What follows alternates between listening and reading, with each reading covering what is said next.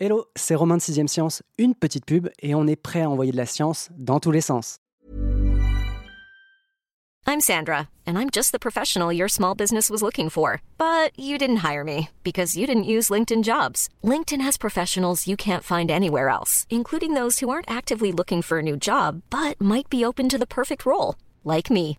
In a given month, over 70% of LinkedIn users don't visit other leading job sites. So if you're not looking on LinkedIn, you'll miss out on great candidates like Sandra. Start hiring professionals like a professional. Post your free job on linkedin.com/people today.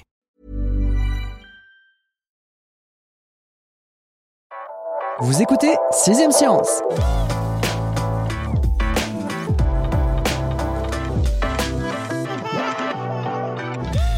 La course aux armes hypersoniques s'accélère. Il y a tout ce qu'il faut dans le titre de l'article de Sylvie Roy. L'idée de concurrence entre pays pour maîtriser une technologie aussi mortelle que dissuasive chez ceux qui ne la possèdent pas.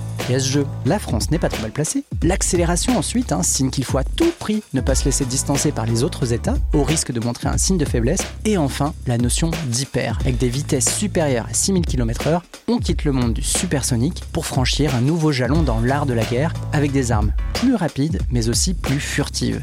Bref, c'est ce qu'on appelle un bon titre. Mais on va pas se contenter d'analyser en rond deux petites lignes en gros caractères. La journaliste Sylvie Roat est avec nous pour explorer, disséquer, atomiser le dossier paru dans le numéro 922 de Science Avenir. Bonjour Sylvie. Bonjour Romain. J'ai plutôt l'habitude de t'entendre pour parler des océans ou des profondeurs de l'univers. On vole, certes, et à grande vitesse, qui plus est, mais là, il s'agit d'armes. Comment t'es-tu intéressé à ce sujet? Alors, une partie du vol de ces armes se fait euh, au-dessus des 100 km qui définissent la frontière avec l'espace, donc dans l'espace. Et comme je m'intéresse déjà aux activités militaires des satellites en orbite, très naturellement, je me suis intéressée à ces armes. Du coup, tu as un tropisme pour euh, le côté militaire, on va dire de l'aéronautique militaire? Alors peut-être pas l'aéronautique, mais la recherche en fait militaire, parce que la recherche militaire va très souvent chercher dans la recherche académique pure et a les moyens de développer euh, des choses à partir de ces recherches. L'étoile artificielle qui avait été euh, théorisée par un, astrophysicien français a été développée lors de la guerre des étoiles de Ronald Reagan, par hmm. exemple. Donc voilà, ça m'intéresse euh, d'un point de vue scientifique. Super. Aujourd'hui, on est là pour parler des armes hypersoniques. En introduction, je disais que c'était des engins qui dépassent des vitesses supérieures à 6000 km/h. Est-ce que c'est leur seul critère? Alors non, parce que hypersonique, donc c'est cinq fois la vitesse du son, et beaucoup de missiles balistiques dépassent largement cette vitesse. Donc, comme disait un chercheur, hypersonique, c'est plutôt un terme commercial qui permet de définir des armes qui effectivement volent au-dessus de 6000 km/h, mais qui par ailleurs ont un aspect de furtivité, qui sont difficiles à détecter et qui ont un profil de vol différent des missiles balistiques. Ok. Et du coup, un missile balistique, c'est quoi? On tape dans un ballon, il monte au-dessus de l'atmosphère et il redescend, et la plus grande partie de son vol se déroule au-dessus de l'atmosphère. On en sait déjà un peu plus sur le balistique, mais là on a du super, du hypersonique, ou pas du tout, hein, comme le Scalp français ou le Storm Shadow anglais hein, que j'ai découvert et qui sont utilisés en ce moment par l'armée ukrainienne avec des pointes de vitesse à 1150 km/h. Dans la besace des services d'état-major, actuellement, il y a deux grosses munitions, les missiles et les planeurs. Est-ce que tu peux nous présenter ces deux grandes familles? Alors, les missiles dits hypersoniques volent essentiellement dans l'atmosphère. Ils ne sortent jamais dans l'espace. Donc, euh, contrairement à ce que j'ai dit au début, ils franchissent pas la barrière des 100 km. Ils volent entre 20 et 40 km d'altitude, sont de ce fait très difficiles à repérer par les systèmes de défense aérienne parce que ces systèmes regardent très très haut, très très loin et eux ils sont très près donc ils sont détectés au dernier moment quand ils arrivent en fait sur leur cible. Et par ailleurs, ils ont une capacité à manœuvrer, ce qui permet de rendre leur vol totalement imprévisible, si on les repérait. Il y a les planeurs hypersoniques qui, eux, ont une première phase de vol euh, qui est propulsée, donc soit par un moteur fusée, soit par un, avion de chasse, qui les projette hors de l'atmosphère. Donc là, ils ont une grande partie de leur vol sans frottement hors de l'atmosphère. Ils rentrent ensuite dans l'atmosphère. Donc ils ont une forme de planeur. Et là, il y a un phénomène euh, de compression de l'air sous la carlingue, en fait, de ce planeur, qui se comprime, qui se comprime à grande vitesse. Et ça finit par avoir un effet rebond où le planeur remonte, comme dans les montagnes russes, euh, à toute vitesse, en fait, dans l'atmosphère. Là, il perd de l'énergie, il retombe. Donc, on a vraiment un phénomène de montagne russe totalement imprévisible, qui est en fonction des masses d'air, de la densité de l'air. Nos ordinateurs actuellement ne peuvent pas prévoir ce type de vol. Et on parvient quand même à le piloter, c'est-à-dire que ces engins restent d'une énorme précision il sait où il va. Il est programmé pour savoir où il va. Donc, au dernier moment, il fait une manœuvre et il vient frapper plutôt des choses très très importantes. Typiquement, il va viser des systèmes de défense aérienne, des porte-avions, enfin des choses qui sont importantes dans un conflit. Hmm. Parce que ce sont des armes très coûteuses. Exactement, oui, on est de l'ordre de centaines de millions. Et en fait, peu de choses euh, sortent à la fois sur les technologies, sur les coûts, parce que ça reste du secret défense. Très bien, secret défense, on en reste là. Merci Sylvie. Pour parler très concrètement, la France a fait preuve de son intérêt pour la technologie hypersonique, peut-être moins de sa maîtrise, ça on ne sait pas, hein. avec son planeur VMAX, un terme qui parlera aux amateurs de running. Quelles autres armées sont à pied d'œuvre pour avoir un arsenal aussi véloce que la concurrence? Alors la Russie et les États-Unis font clairement la course en tête. Les États-Unis ont des armes qui sont d'une extrême précision actuellement. Et les Russes ont potentiellement utilisé une de ces armes dans le conflit avec l'Ukraine. Il y a également le Japon, l'Inde et potentiellement les deux Corées du Nord et du Sud.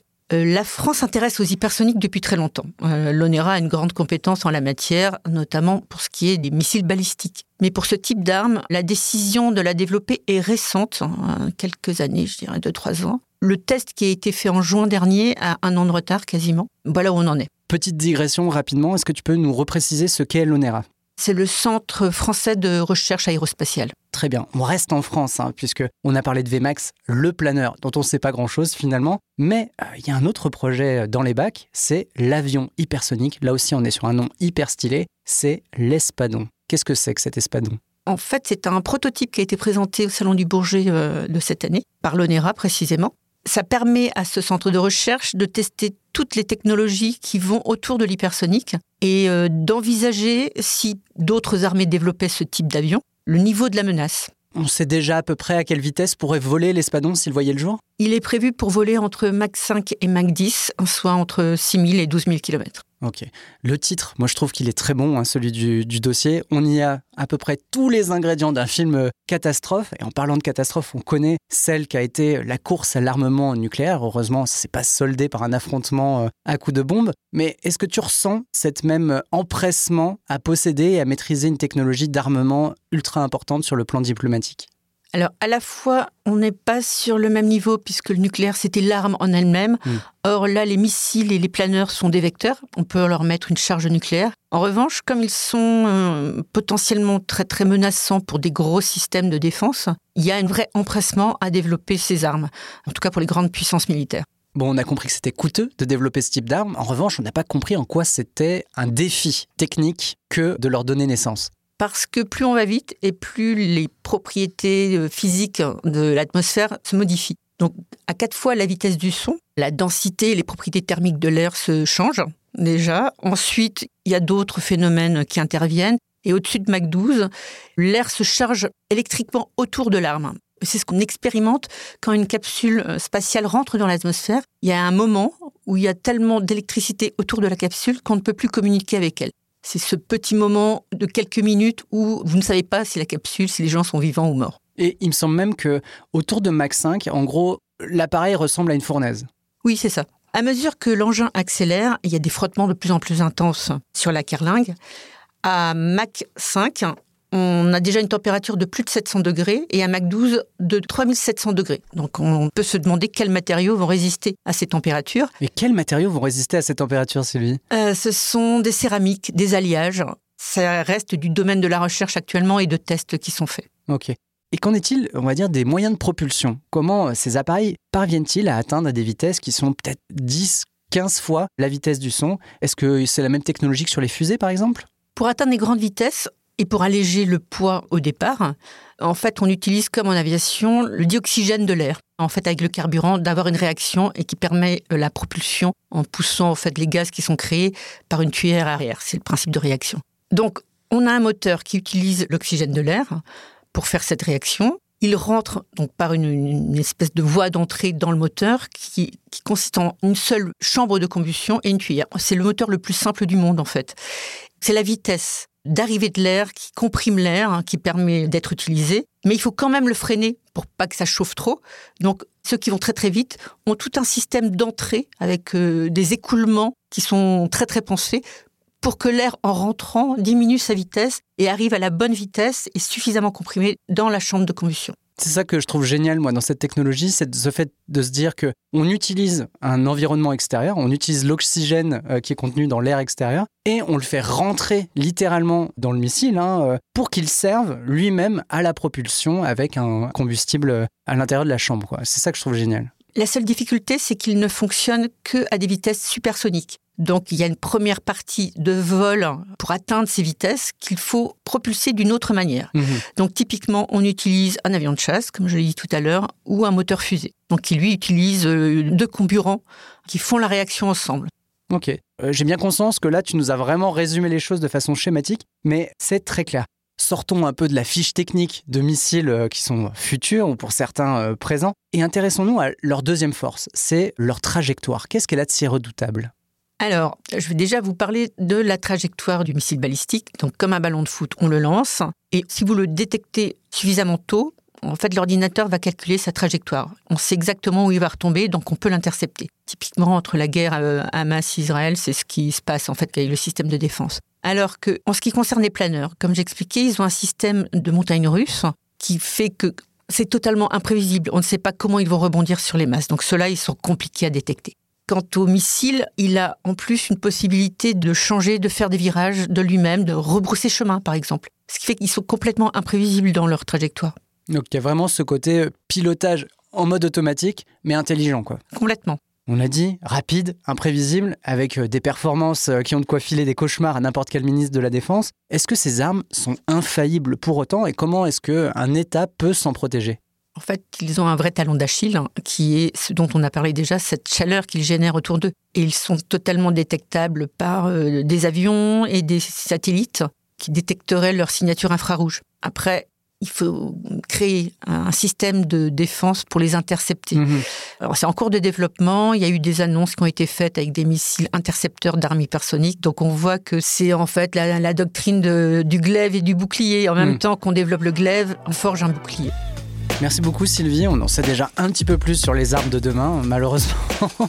Quant à moi, je vous donne rendez-vous dans 10 jours pour continuer à envoyer de la science de façon hypersonique dans tous les sens.